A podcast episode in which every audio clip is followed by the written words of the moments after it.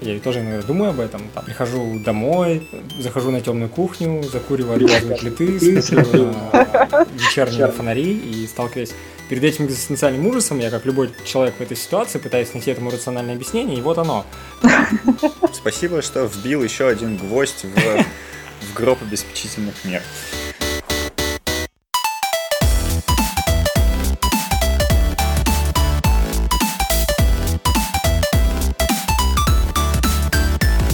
Всем привет, это Копикаст. Мы говорим об интеллектуальной собственности и обо всем, что с ней связано. У микрофона Виктор Горский-Мочалов, и Антон Индрисяк. Да, Антон Индрисяк. И наш сегодняшний гость Наталья Иванова, юрист по интеллектуальной собственности, специализирующийся на авторском праве, автор проекта «Интеллектуальная собственность. Практика судов». Да, и приглашенный лектор архитектурной школы Марш по авторскому праву. Здравствуйте. Да, здравствуйте. Вот, сегодня мы решили обсудить антипиратское законодательство, во-первых, потому что э, мы давненько не, не обращались к нему очень концептуально и более объемно, и из наших предыдущих выпусков, в которых участвовали Саркис Дорбинян из «Русском свободы», и в том выпуске, где мы обсуждали антипиратский меморандум, который был принят э, ранее, э, мы как-то концептуально и в общем это все не охватывали, а хотелось бы. Вот. И, во-вторых, хорошая новость заключается в том, что это 40 выпуск Копикаста, мы э, движемся одновременно и к старости, и завершается кризис среднего возраста, и мы вот-вот догоним Антона Иванова и потесним его на Олимпе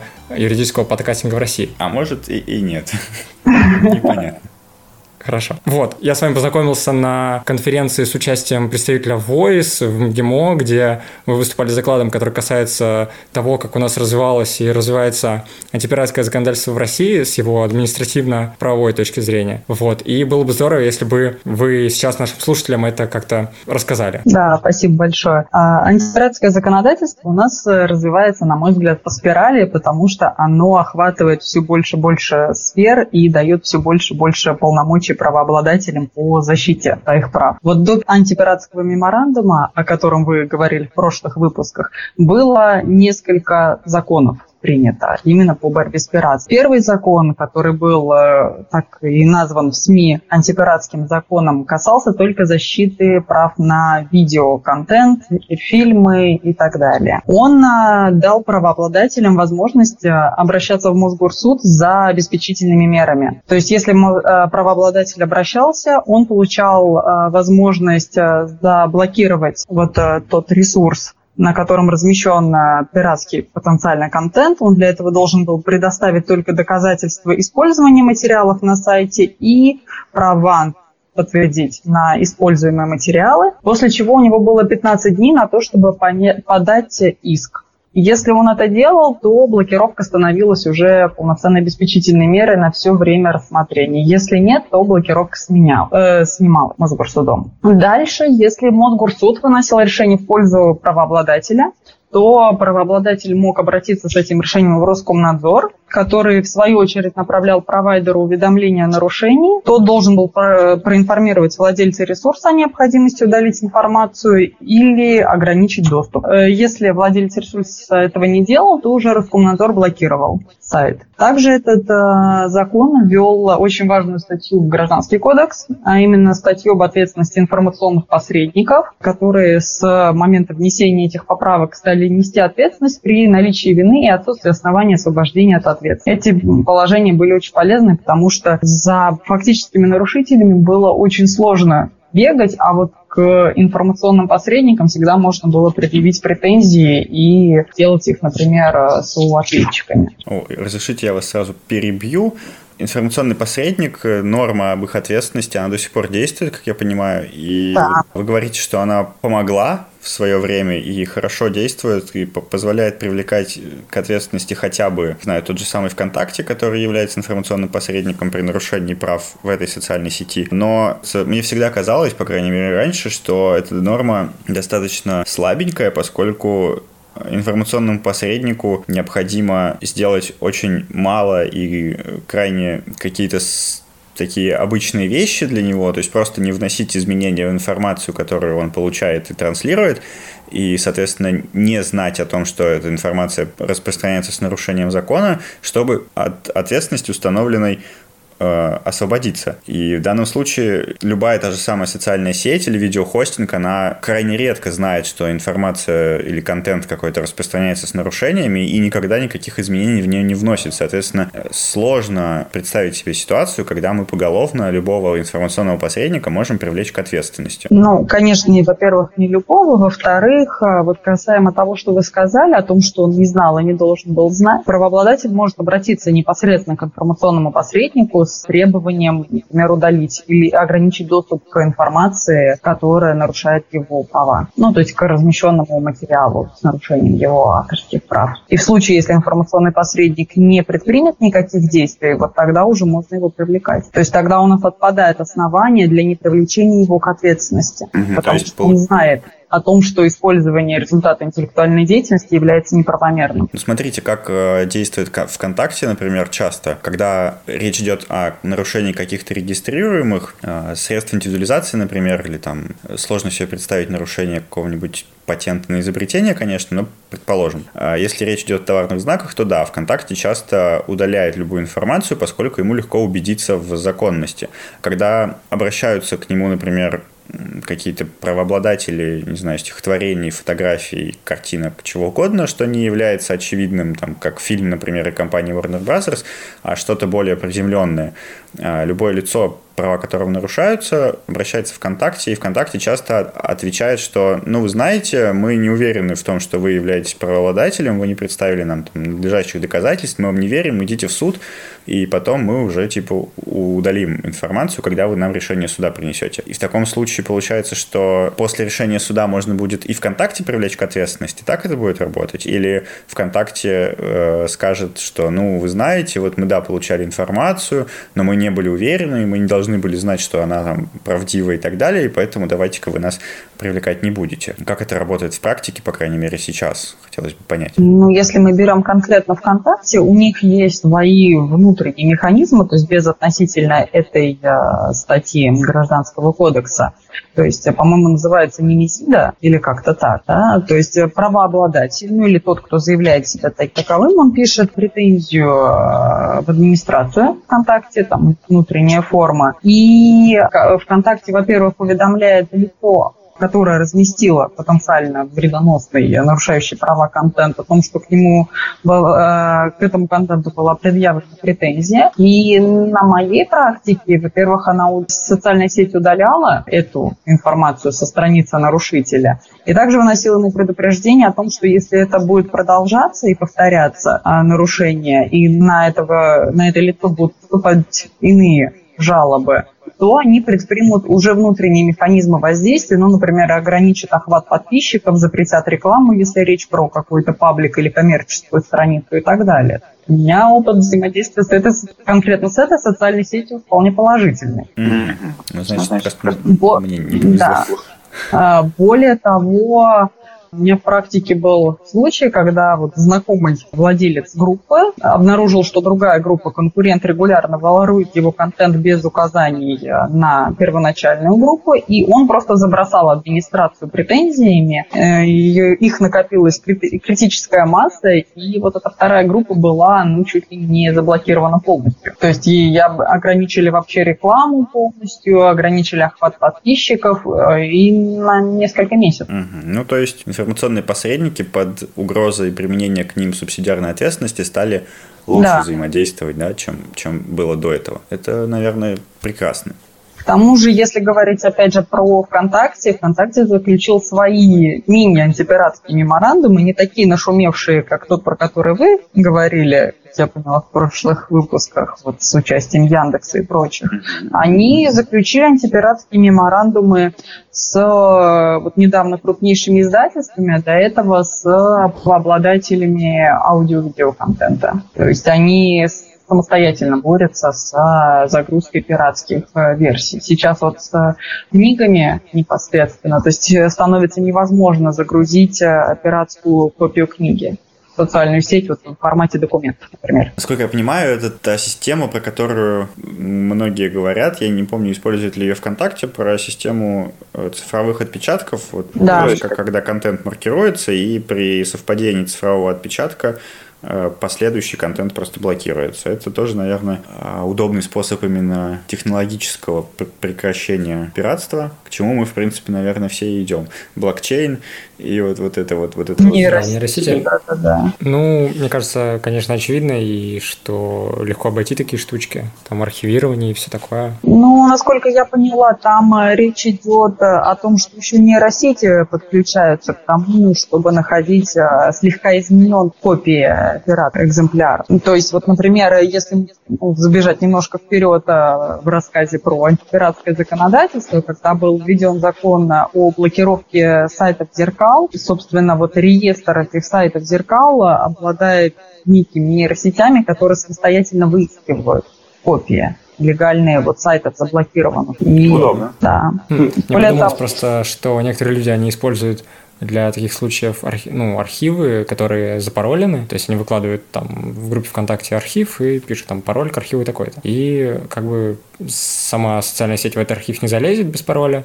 а пользователь, зная пароль, сможет открыть там файл, который там находится. И, может быть, там совсем по плохому сценарию может сложиться так, что э, пользователям запретят выкладывать зашифрованные данные в социальную сеть с целью борьбы с пиратством? Ну, есть такая вероятность, конечно. Вы сейчас сделали следующий шаг по предсказанию, собственно, развития антипиратского законодательства, как понимаю. Так, а, ну и что было дальше? После первого закона пиратского был принят второй закон, который расширил охрану и вот возможность досудебных блокировок на иные объекты интеллектуальной собственности. То есть сейчас, в общем-то, они не распространяются только на фотографии, на а, объекты, которые получены схожим путем. То есть они распространяются теперь на музыку, на программные, другие сферы.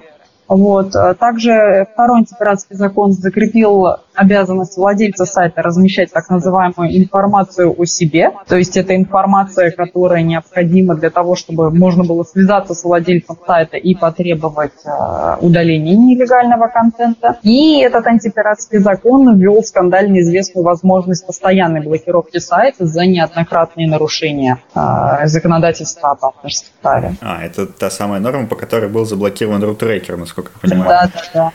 Именно она. Вот. Следующий закон, он назывался в СМИ закон о блокировке зеркал. Собственно, вот он ввел возможность блокировки сайтов зеркал. То есть это сайты, сходные до степени смешения с уже заблокированным сайтом. А, интересно, что вот зеркала блокируются уже без дополнительного а, решения суда. То есть необходимо заявление от Роскомнадзора или правообладателя – и в соответствии с этим а, заявлением Минэкономсвязи Минкомсвязь, прошу прощения, признает сайт копии и направляет владельцу решение о признании копии и, соответственно, блокирует. А там какая-то экспертиза проводится сотрудниками или, или они делают это просто по, по наитию и по заявлению Роскомнадзора, который сам проводит экспертизу? Насколько я понимаю, э, решение э, принимает сам Минкомсвязи, то есть без участия Роскомнадзора – а копия определяет, э, является сайт копией или нет, э, тут вот затрудняет сказать. Скорее всего, это все автоматизировано, потому что копии создаются быстро. Если там сидит человек, который занимается оценкой, это очень много времени занимает. Мне кажется, это через пресловутые нейросети, так любимые СМИ сейчас. Вот э, вернемся на один шаг назад. Как вы думаете, почему это часто бывает, это многие нормы так или иначе не применяются или прямо законом ограничивается их применение к фотографиям, которые, в общем-то, являются точно таким же объектом авторского права, как и любые другие произведения, но при этом у нас с фотографиями, и, насколько я понимаю, не только у нас, а во многих э, зарубежных юрисдикциях такая же проблема считается, что они на практике как-то чем-то отличаются, и в отношении них всегда устанавливается специальное регулирование. Так и вот здесь, например, нельзя блокировать сайты на основании прав на фотографии, хотя, казалось бы, в чем, в чем проявляется эта специфика?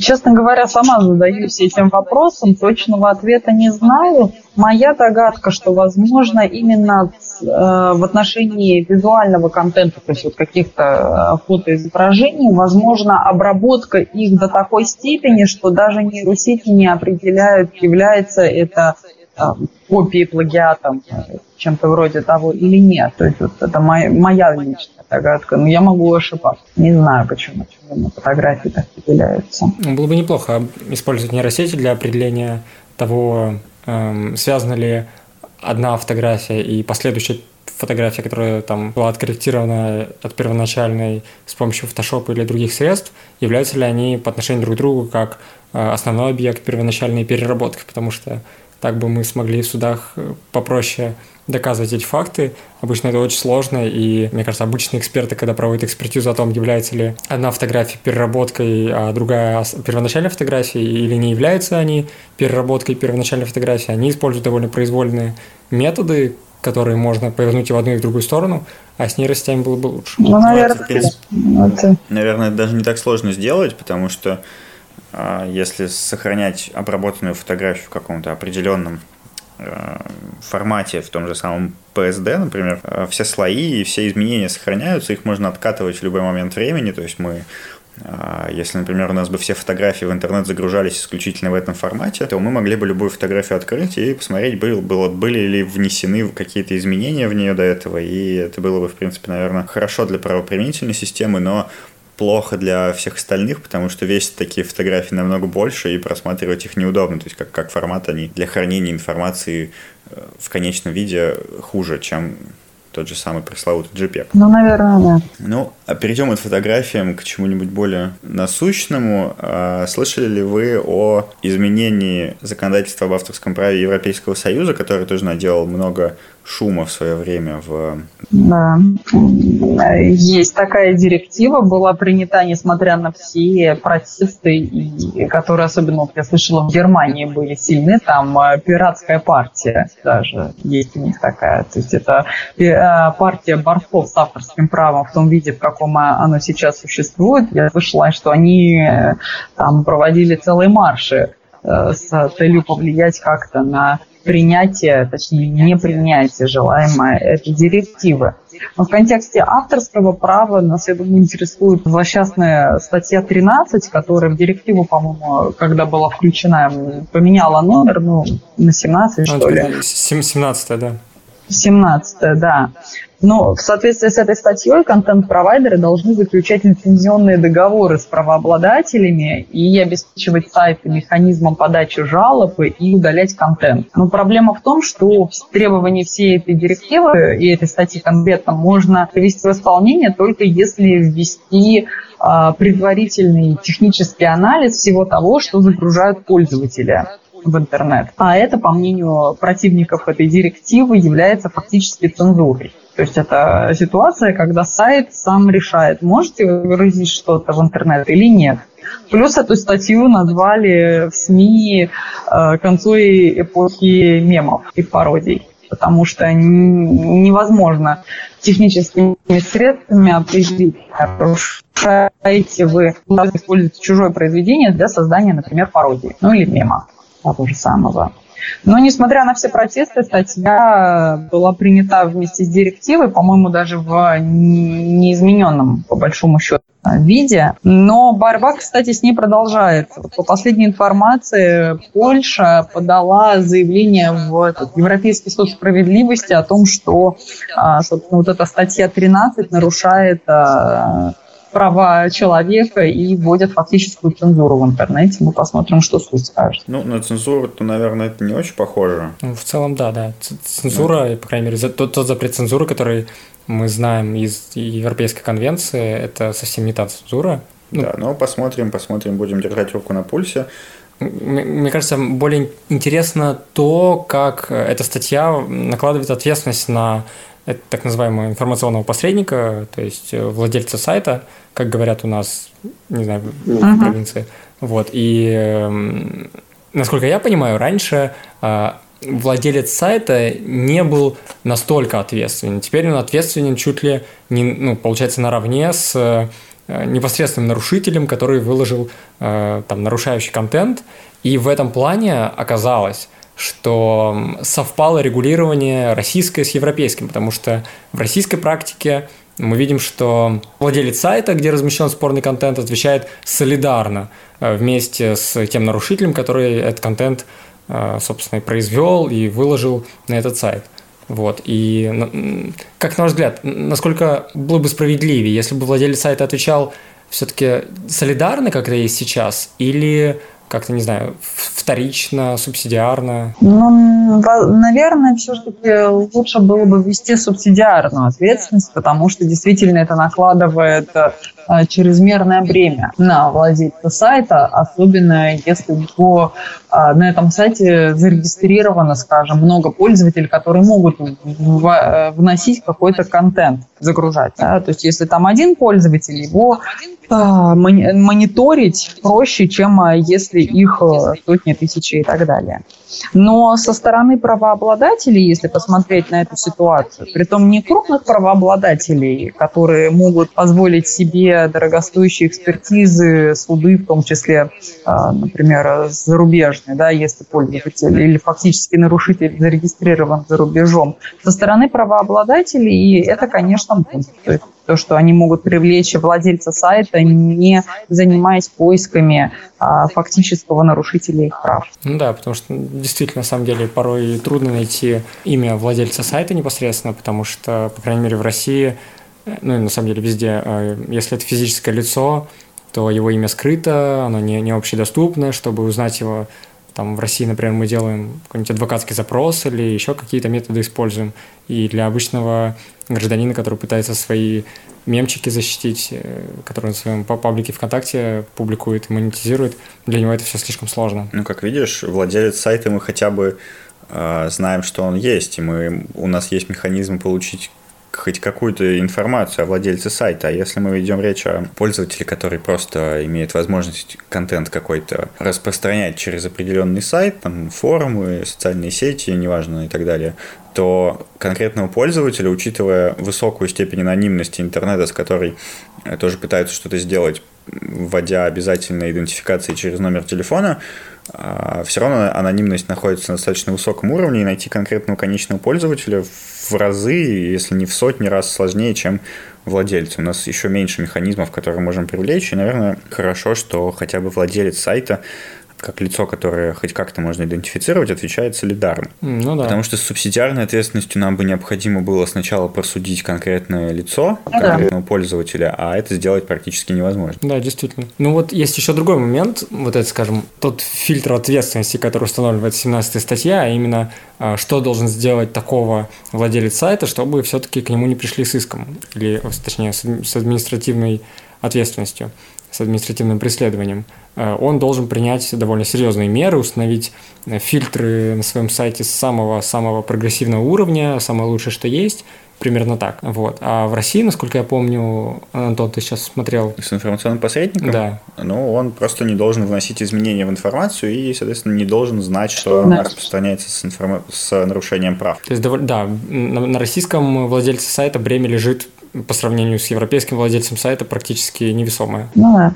Но э, создатели европейской директивы э, насколько я помню, вносили в итоге изменения, которые а, распространяют все вот эти вот а, чрезмерно тяжелые, а, чрезмерно тяжелое бремя по фильтру контента только на крупные платформы. Я, честно говоря, не помню, как это звучит непосредственно в директиве, но вот те, кто принимал Европейский парламент, говорил о том, что это положение будет касаться только а, крупных контент-провайдеров вроде YouTube. Притом крупных а, зарубежных именно. Потому что изначально эта статья, насколько я понимаю, вносилась не столько для того, чтобы Э, защищать э, местных правообладателей, сколько чтобы побороться с э, гегемонией зарубежных вот этих вот платформ. Ну и в принципе, мне кажется, разумным разделять мелких владельцев сайтов и крупных, потому что если мы заставим мелких владельцев навешивать такие большие фильтры на их сайты, они просто не будут работать, и все, что у нас останется, это крупные сайты. Ну да, и опять же справедливо в каком-то смысле, потому что чем больше платформа, тем больше у нее ресурсов, тем больше у нее пользователей,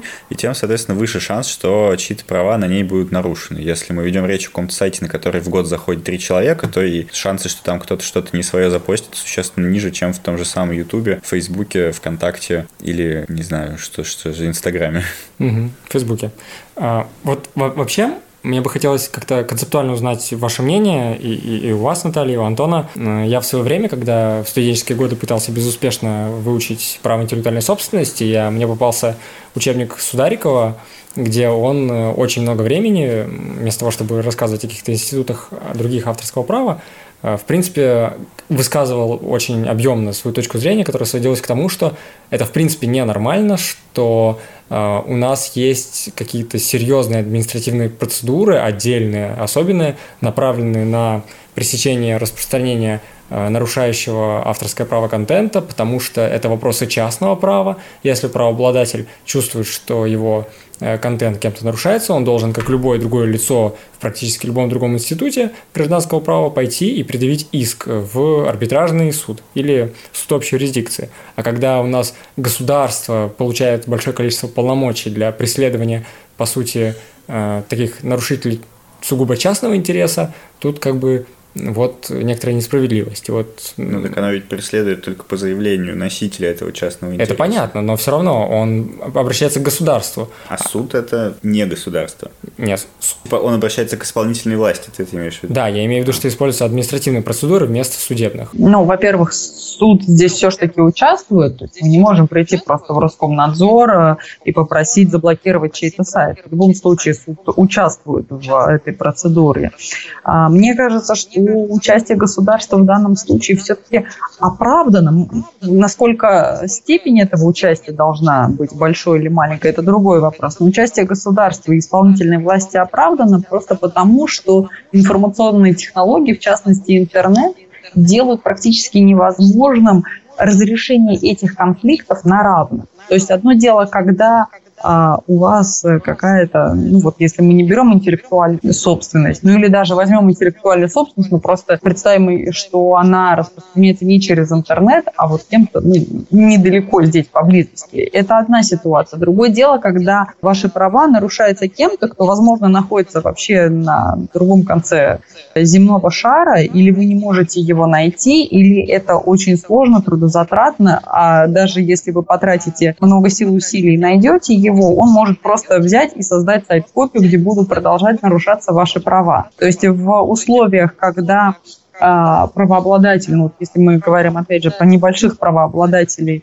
маленький беззащитный, наверное, имеет смысл а, дать ему возможность обратиться к более сильному государственному органу, который может что-то сделать с нарушителем. Поэтому я, наверное, не соглашусь с позицией, что не надо правообладателям предоставлять э, полномочия и возможности по обращению к органам исполнения.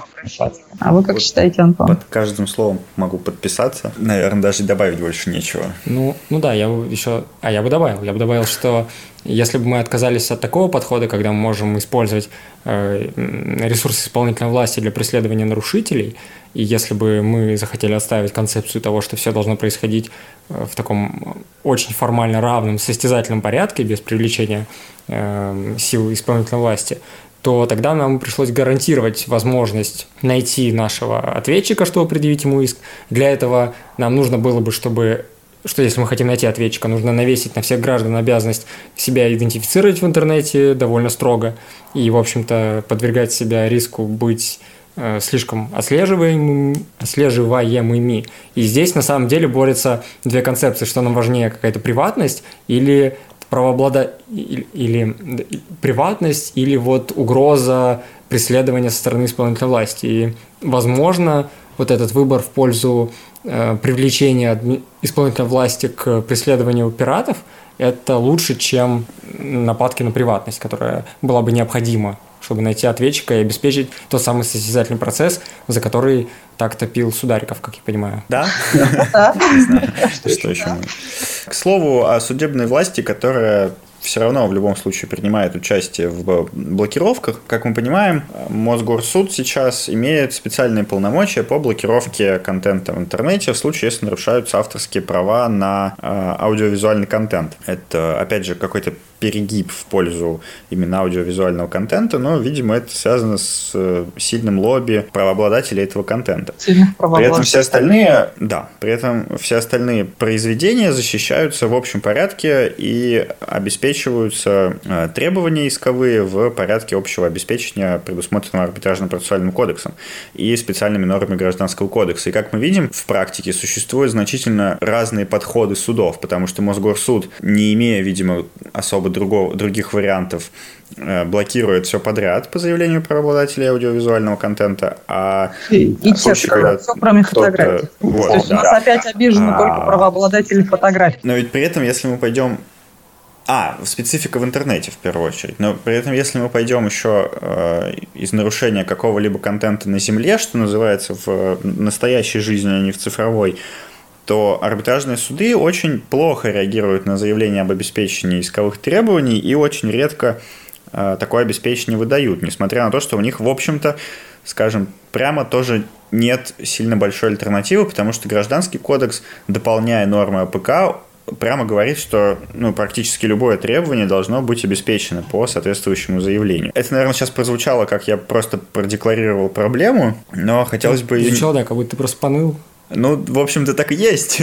Но хотелось бы немного обсудить, э, в чем могут быть такие причины такого разнообразия практики, а когда же это все закончится и что нужно сделать для того, чтобы суды стали нормально применять обеспечение по интеллектуально-правовым спорам. Да, да, Наталья, доколе. Доколе, да. Сейчас закончим с вами разговор, я пойду вносить изменения и внушать судам, что нужно применять обеспечительные меры. Ну, позвонили правильному человеку. Да. Но мне кажется, здесь ключевой вопрос в том, что гражданский процессуальный кодекс прямо предусматривает а, возможность а, вынесения решений вот об обеспечительных мерах именно по такой категории споров. То есть это специальная норма, которая дает вот прям такое полномочие Мосгорсуду. Дело в том, что, ну как, за отказ отвечать не нужно, да, за отказ в принятии каких-то обеспечительных а, мер. В то время как, насколько я слышала, за иные решения, да, мы, судьи отчитывают там, вышестоящие судебные инстанции. А если, то есть, если они, предположим, вынесли решение об обеспечении иска, и оно ну, повлекло за собой причинение значительных убытков, то за это, ну, может быть, мы этого не увидим, но э, внутри судебной системы судьи будут отчитывать, и, возможно, ну, э, им, им сделают некий выговор за это. То, в то же время у Мосгорсуда такая возможность по вынесению обеспечительных мер предусмотрена прямо законом, и э, это, как знаете, такой ну, психологический даже зеленый свет по вынесению таких мер. Плюс, мне кажется, проблема еще в том, что коль скоро принятие обеспечительных мер не должно предварять разрешение спора по существу, очень сложно э, соблюсти вот этот вот э, баланс в других категориях споров. То есть если вы, например, э, даже временно удаляете контент, это все равно, что ну, такое досрочное удовлетворение исковых требований. Я говорю сейчас не про Мосгорсуд, а про иные а, суды да, по иным категориям. Но, но ведь по, по сути ничем это не отличается, потому что Мосгорсуд точно так же, как это может видеться со стороны, принимает решение о незаконности размещения контента в интернете, откуда, в общем-то, ладно, просто принимает такое решение. Арбитражный суд, видя нарушение в реальной жизни, не, не в цифровой форме, он Точно так же, да, со стороны может показаться, что принимает решение, но, как мне кажется, нет никакой разницы между в данном случае э, Московским городским судом и э, арбитражным судом какого-либо региона, субъекта. Возможно, когда я иногда об этом задумываюсь, разница в том, что норма, призывающая во всех случаях обеспечивать иски в арбитражных судах, она материально-правовая. А в то время как обязатель, обязательство Московского государ...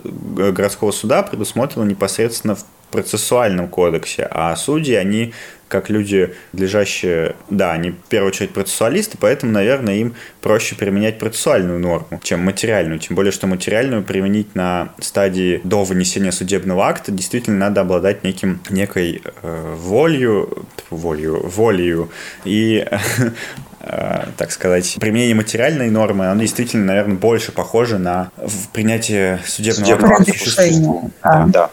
Ну, то есть здесь, вот, да, я, я с вами абсолютно согласна. И вот то, о чем я пытаюсь сказать, что э, помещение этой нормы непосредственно в ГПК с перечислением непосредственных условий, которые предшествуют принятию таких обеспечительных мер, это все равно, что ну, такой психологический зеленый свет по принятию этих мер для судей. Да, я могу, наверное, с вами согласиться. И в очередной раз призываю всех наших слушателей, у которых есть э, законодательная инициатива, право законодательной инициативы, обращаться с изменениями в ПК в Государственную Думу.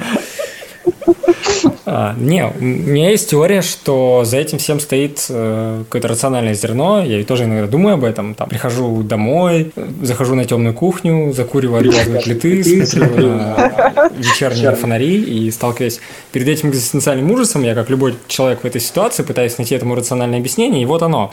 Возможно, вот мы сейчас говорили про особые ситуации, когда речь идет о распространении пиратского контента в интернете, а не в офлайне. И, ну, и она отличается тем, что трудно найти вот этого самого ответчика, нам нужна сила исполнительной власти, которая поможет нам дотянуться э, своей железной рукой до этого злодея. А в офлайне как бы таких проблем нет. И когда мы говорим про Мосгорсуд, который там блокирует за фотографии, э, тут как бы в принципе... Не за фотографии. Да, не да, за фотографии. Вообще какой-то интернет-контент. Тут может быть, как раз-таки, да, предполагается, что вот интернет, особая среда, нужно срочно принять обеспечительные меры, нужно помочь со всей силой этому человеку, который пострадал. А в других ситуациях по умолчанию, может быть, предполагается, что если это произошло не очень-то в интернете, то собственно, ты можешь дотянуться другими способами, не, не такая уж серьезная ситуация, чтобы тебе помогать и устраивать так или иначе государственные репрессии, ну, то есть любое применение какого-то давления со стороны государства, которым является применение обеспечительных мер, здесь не требуется. И вот как-то ты можешь сам справиться, потому что не интернет, тебе полегче. Может ну, быть, так это работает. В этом тоже есть некое зерно здравых рассуждений. Ну, я уверен, что на самом деле судьи так не думают, но если они захотят как-нибудь объясниться, то вот. Спасибо, что вбил еще один гвоздь в, в гроб обеспечительных мер. А, ну и, наверное, в конце хотелось бы немного порассуждать, как мы обычно это делаем, о будущем. Как вам кажется, Наталья, куда будет развиваться антипиратское законодательство, в какие стороны, кого мы будем защищать в будущем больше, правообладателей или пользователей в сети, и вот, вот, вот, вот. А, ну, пока что все идет по пути все больше и больше защита правообладателей, на мой взгляд. То есть вот если посмотреть на эти э, антипиратские законы, которые принимались э, у нас или вот при, были приняты в Европе, то есть все идет так по предоставлению все больше и больших возможностей по защите контента. Э, не говоря уж о том, что вот недавно была на другом круглом э, столе, на другом мероприятии, и там э, представители правообладателей активно работали за то, чтобы расширить э, действие статьи об информационных посредниках, то есть расширить круг лиц, которых потенциально хотя бы можно привлечь к ответственности еще больше и, например, рассматривать как информационных посредников тех же регистраторов доменных имен. Или вот э, всякие сети CDN, которые Content Delivery Network сеть доставки контента. То есть, чтобы их рассматривать как информационных посредников путем изменения статьи или просто изменения судебной практики. Поэтому у меня есть предположение, что антипиратское законодательство будет развиваться все-таки в русле э, защиты правообладателей. Не знаю, насколько это хорошо или плохо, но мне кажется, что все к этому идет.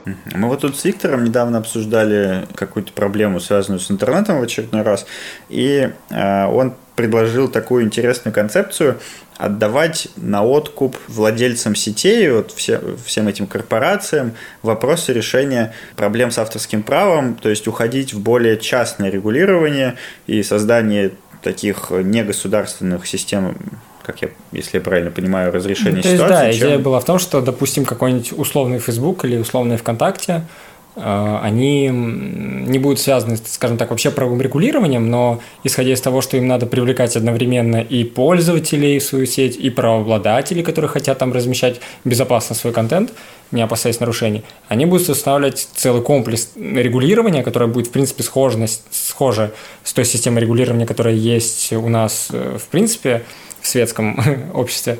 Вот. А, но они будут сами придумывать это регулирование, и каждая корпорация будет придумывать в рамках своих сетей социальных свое регулирование, и таким образом это как-то само, может быть, произойдет. Ну, то есть некие вот такие локальные нормы. Такой правой офшор. Вот.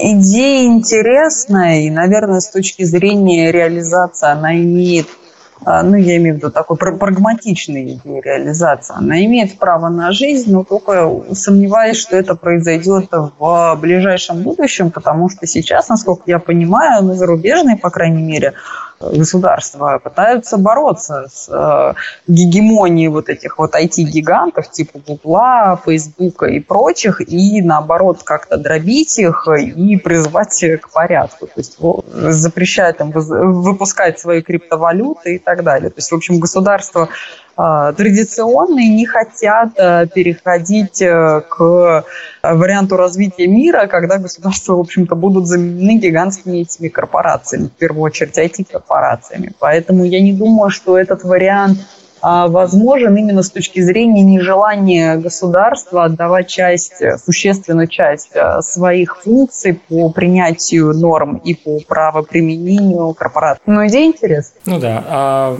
еще вот только что я высказывал предположение о том, что конкурируют между собой приватность и э, административное преследование. И может быть, если в будущем все-таки реализуются э, мечты о том, что ввести э, в общем, скажем так, возможность подключения к интернету только по паспорту, то в этом случае, может быть, будет рациональным просить ослабления административной ответственности, какого-то административного преследования пиратов, потому что если каждый входит по паспорту, он легче контролируемый, поэтому другие институты работают, и тут будет слишком большое утяжеление. Да. Это так. Ну, да. Может быть. Да. В общем, посмотрим, как это будет развиваться дальше. Вот, спасибо, Наталья, что связались с нами, и мы смогли обсудить все это. Теперь мы сможем поставить, наверное, на ближайшие годы жирную точку в этом вопросе, и не будем пытаться э, понять ее не обладая такими знаниями, какие есть у вас. Вот. Спасибо вот. вам большое. Спасибо большое. Спасибо большое, что пригласили. Вот. Э, всем пока. Мы просим всех подписчиков э, оставлять комментарии, спрашивать какие-нибудь вопросы. Мы постараемся на них тоже ответить, если у нас хватит наших знаний многолетних. Всем спасибо, всем пока. Пока. До свидания.